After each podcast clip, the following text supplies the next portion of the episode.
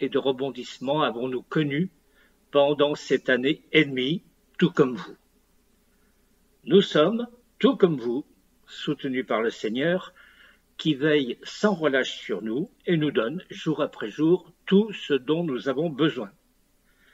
Et c'est avec plaisir que je m'adresse à vous, même si j'aurais préféré le faire directement. Le passage qui m'a été attribué pour la prédication d'aujourd'hui se situe au chapitre 6 de l'évangile de Jean et va du verset 47 au verset 60. Mais nous ne lirons ce passage qu'un peu plus tard. Et à ce moment-là, je proposerai un titre pour la prédication. Alors, nous allons dans une première partie survoler le chapitre 6 pour placer le passage du jour dans son contexte. Et il y aura en tout trois parties dans la prédication. Première partie, donc, le survol du chapitre 6 de l'évangile de Jean.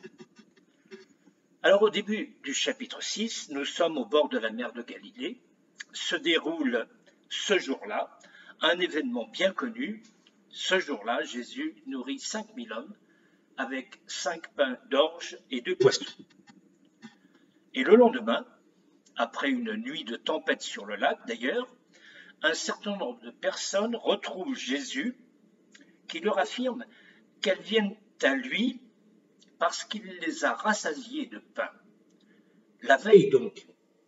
Et il les exhorte à travailler non pas pour une nourriture périssable, mais pour une nourriture qu'il va leur donner.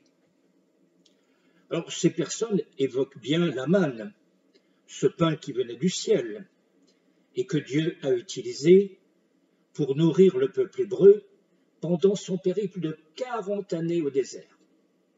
Mais Jésus ne va pas dans ce sens. Il annonce que le pain qui vient de Dieu descend du ciel et donne la vie au monde. Pour ensuite ajouter, coup de théâtre, qu'il est le pain qui donne la vie. Je vous propose là de lire les versets 35, 33 à 35.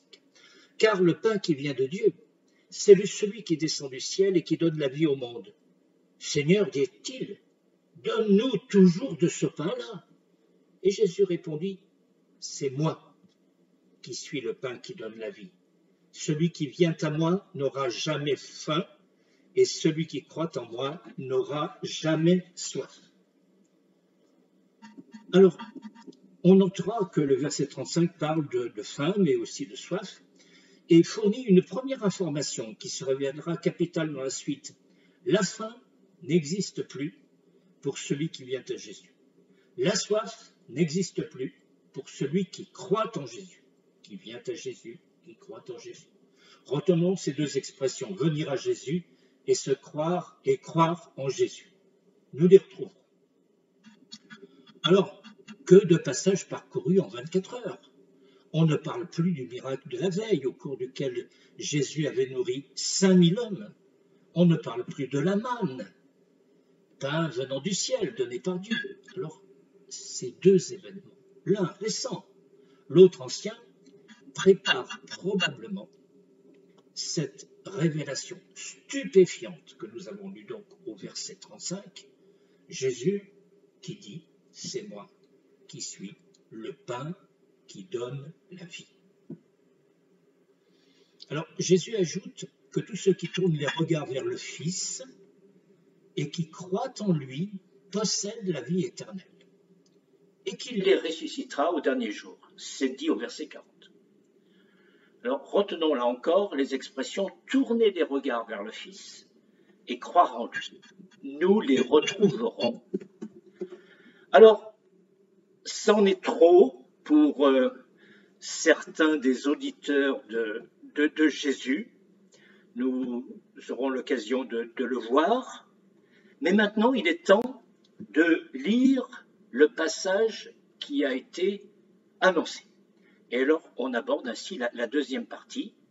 Donc, la deuxième partie qui va du verset 47 au verset 60 de l'évangile de Jean et que je vais lire avec vous. Alors, j'annonce avant le titre de la prédication. J'aurais pu choisir comme titre euh, Jésus, le pain de vie, par exemple. Je choisis comme titre de la prédication Mangez ma chair et buvez mon sang. Alors, j'accepte l'idée que le titre est curieux, mais l'expression, la double expression sera dans le texte. Évidemment, évidemment, il ne faut pas prendre cette double expression au premier degré. En disant cela, Jésus utilise un langage imagé et à nous d'essayer de comprendre ce que signifie cette parole curieuse, mais qui est dans le domaine des paroles imagées. Nous lisons 47 à 60, Jean 6. Vraiment, je vous l'assure, celui qui croit à la vie éternelle car je suis le pain qui donne la vie. Vos ancêtres ont bien mangé la manne dans le désert, et cela ne les a pas empêchés de mourir. Mais c'est ici le pain qui descend du ciel. Celui qui mange, qui en mange, ne mourra pas. C'est moi qui suis le pain vivant descendu du ciel. Si quelqu'un mange de ce pain-là, il vivra éternellement. Le pain que je donnerai pour que le monde vit, c'est mon propre corps. À ces mots, les Juifs se mirent à discuter vivement entre disant Comment cet homme pourrait-il nous donner son corps à manger? Alors Jésus leur dit Oui, vraiment, je vous l'assure, si vous ne mangez pas la chair du Fils de l'homme, et si vous ne buvez pas son sang, vous n'aurez point la vie en vous. Celui qui se nourrit de ma chair et qui boit mon sang à la vie éternelle, et moi, je le ressusciterai au dernier jour. Car ma chair est vraiment une nourriture, et mon sang est vraiment un breuvage. Celui qui mange ma chair et boit mon sang demeure en moi, et moi, je demeure en lui. Le Père qui m'a envoyé à la vie en lui-même, et c'est lui qui me fait vivre. Ainsi, celui qui se nourrit de moi vivra lui aussi par moi. C'est ici le pain descendu du ciel, il n'est pas comme celui que vos ancêtres ont mangé. Eux, ils sont morts. Mais celui qui mange ce pain vivra pour toujours. Voilà ce que déclara Jésus lorsqu'il enseigna dans la synagogue de Capernaum. Et après l'avoir entendu, plusieurs de ses disciples dirent hum, Ce langage est bien difficile à accepter. Qui peut l'écouter?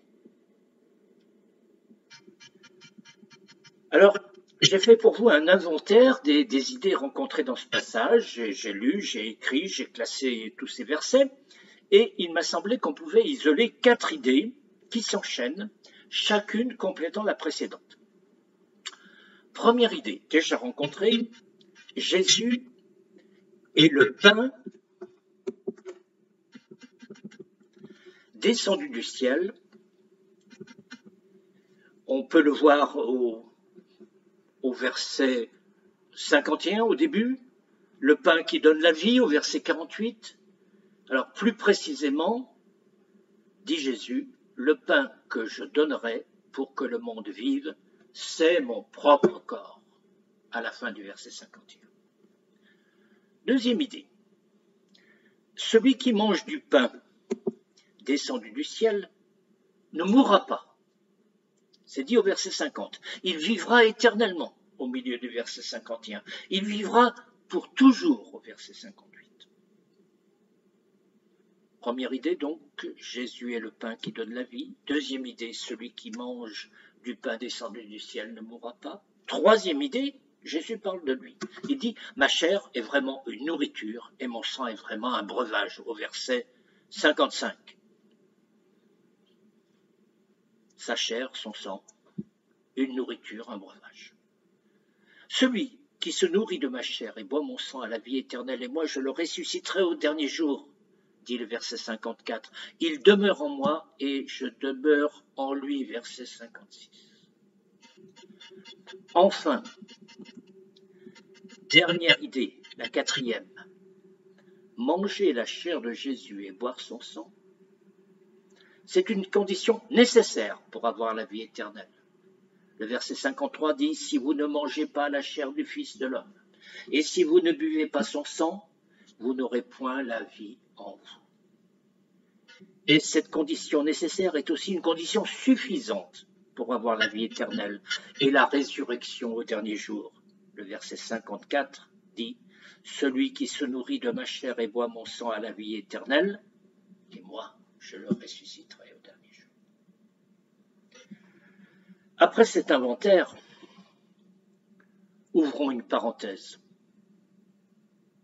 On peut imaginer la perplexité et même l'incompréhension des personnes présentes. On peut comprendre leur questionnement. Comment cet homme pourrait-il nous donner son corps à manger? Verset 52. D'ailleurs, parmi les personnes présentes, il y avait des disciples et plusieurs d'entre eux dirent que ce langage est bien difficile à accepter. Qui peut l'écouter? Verset 60. Les voici les disciples. Jésus est au fond, au pied de l'arbre. Il enseigne un groupe de personnes autour de lui. Et au premier plan, trois disciples. L'un d'entre eux, écoutant Jésus, qui dit à cet instant, Ma chair est la vraie nourriture, et mon sang est la vraie boisson, dit, bon, J'y comprends rien. Hein. si on allait manger chez Marthe, Marthe, vous savez, elle s'affairait toujours dans sa cuisine, c'était probablement une bonne cuisinière. Alors pour nous, ce langage est aussi difficile à comprendre. Que signifient ces paroles imagées Ma chair est vraiment une nourriture, et mon sang est vraiment un breuvage, ou encore manger la chair des fils de l'homme et boire son sang les comprendre, ces paroles imagées, c'est ce que nous allons essayer de faire dans la troisième partie de la prédication. Nous arrivons à cette troisième partie. Que peut signifier se nourrir de ma chair et boire mon sang? Alors, pour trouver une explication à cette parole curieuse, on revient au texte de Jean 6 et nous allons comparer, ils vont s'afficher, deux versets. Le verset 40 et le verset 54. Le verset 40 dit Tous ceux qui tournent les regards vers le Fils et qui croient en lui possèdent la vie éternelle et moi je les ressusciterai au dernier jour. Le verset 54 dit celui qui se nourrit de ma chair et boit mon sang a la vie éternelle, et moi, je le ressusciterai au dernier jour. Bon, nous pouvons déjà être frappés par un parallélisme marqué entre ces deux versets. Le vocabulaire est différent, mais les versets sont construits dans le même modèle. Et c'est ce parallélisme qui va nous permettre de comprendre ce que signifie nourrir de ma chair et boire mon sang. Alors Jésus utilise l'image du manger et du boire, de même qu'à d'autres moments il utilise l'image du chemin, euh, l'image de la porte ou d'autres images encore. Alors, comme on l'a dit, le parallélisme entre ces deux versets saute aux yeux quand on les compare. Et du parallélisme entre ces deux versets, on peut déduire que lorsque Jésus parle de manger sa chair et boire son sang, il utilise un langage imagé pour exhorter ses auditeurs à tourner les regards vers lui, ou encore à venir à lui, et à croire en lui, de sorte qu'ils accèdent à la vie éternelle.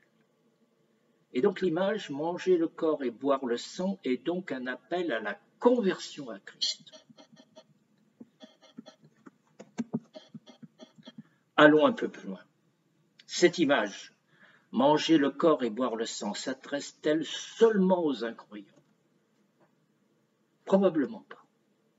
Affirmer que cette parole de Jésus ne s'adresse qu'aux incroyants, que cette parole ne nous concerne plus dès que nous sommes venus à Jésus, dès que nous avons cru en lui, reviendrait à considérer que la vie chrétienne se termine à la conversion. Or, nous savons que la conversion n'est qu'un début et pas une fin. Et de ce fait, cette image, manger le corps et boire le sang, est aussi pour tous les croyants, qu'ils soient convertis depuis peu ou convertis depuis longtemps. Voici ce qu'écrit Alfred Kuhn à ce sujet. Je vous lis huit lignes environ. Citation. L'apôtre Paul expliquera que Jésus n'est pas seulement mort pour nous. Nous sommes aussi morts avec lui pour que sa vie puisse se manifester dans notre corps. Manger sa chair et boire son sang signifie donc, parenthèse, pour un croyant, mourir avec le Christ et vivre de sa vie, faire nôtre sa mort pour qu'elle pénètre toutes les fibres de notre être intérieur et y fasse mourir les tendances de notre homme naturel, afin que la vie de Christ puisse transparaître au travers de la nôtre par son esprit vivant en nous. Voici un extrait, fin de citation, de l'encyclopédie des difficultés bibliques d'Alfred.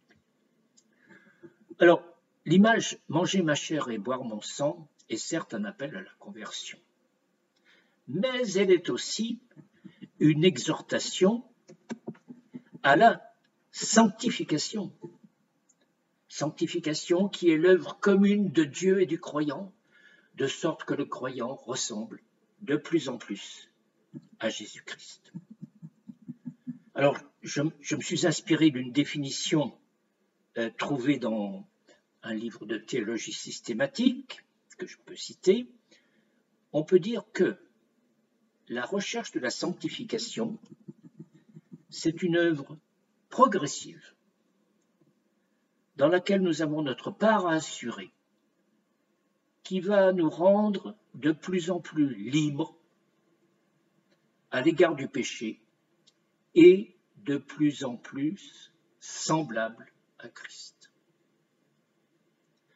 Tous les croyants sont déclarés saints quand leur vie est transformée au moment où ils viennent à Christ et croient en lui se mettant ainsi au bénéfice de sa mort et de sa résurrection.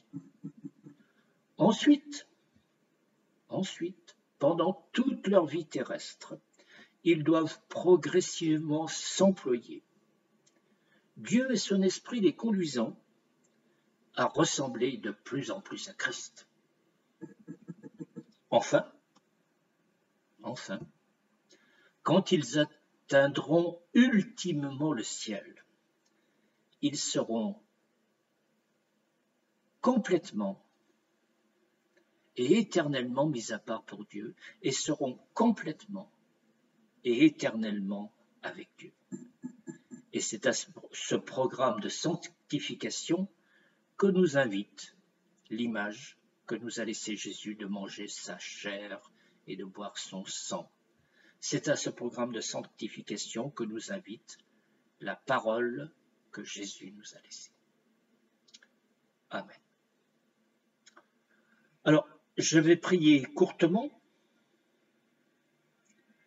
et ensuite, je reprendrai la parole pour euh, vous saluer, vous dire au revoir. Père éternel, nous te remercions d'être venu parmi les hommes sous la forme de notre Seigneur Jésus-Christ.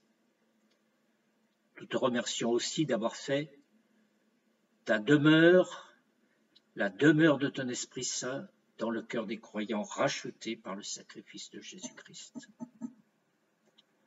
Nous te remercions pour ta parole écrite que tu nous as laissée et pour l'aide de ton Esprit Saint pour la comprendre.